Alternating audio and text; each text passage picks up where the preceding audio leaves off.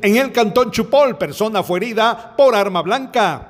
En emergencia del Hospital Nacional del Departamento de Solola, ingresó en la unidad de bomberos voluntarios de Aldea Chupol el señor Salvador Pérez Mejía, de 27 años, originario y residente de Aldea Chupol, Caserío Chuhuechá, kilómetro 112 de la ruta interamericana manifestando que fue apuñalado por personas desconocidas. Según diagnóstico médico, presenta herida corto contundente en cuello penetrante, quedando internado en la sala de hombres de dicho nosocomio. Desde Emisoras Unidas Quiche reportó Carlos Recinos, primera en noticias, primera en deportes.